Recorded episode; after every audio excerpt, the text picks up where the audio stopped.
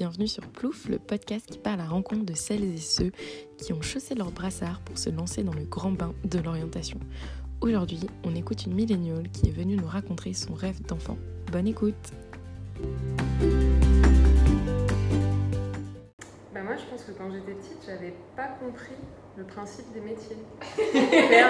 bah, dans le cadre de mon conseil en évolution pro, j'ai dû répondre à cette question-là. Et en fait, j'ai appelé ma mère, je lui ai dit Maman, est-ce qu'il y a un truc que je voulais faire? Et elle m'a dit Non, je pense pas.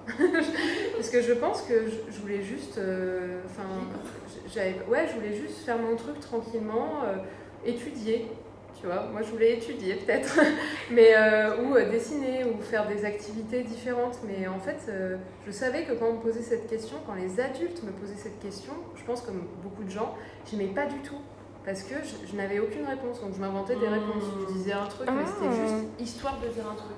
Il n'y avait pas un métier que je voulais faire. Je pense que honnêtement, je voulais pas travailler. C'est assez drôle parce que maintenant, enfin travailler tel qu'on l'entend quand on parle de métier. Et c'est marrant parce que maintenant, en fait, quand j'ai répondu ça euh, sur mon questionnaire, je me suis dit, bon, déjà, ma conseillère emploi va péter un câble. et ensuite, euh, c'est assez vrai par rapport à ma situation actuelle, quoi. Enfin, je pense que j'ai du mal avec ce concept-là et que même à 6 ans, j'avais déjà du mal euh, là-dessus. Donc c'est pour ça que j'ai pas de vraie réponse à te donner sur quel métier je voulais faire.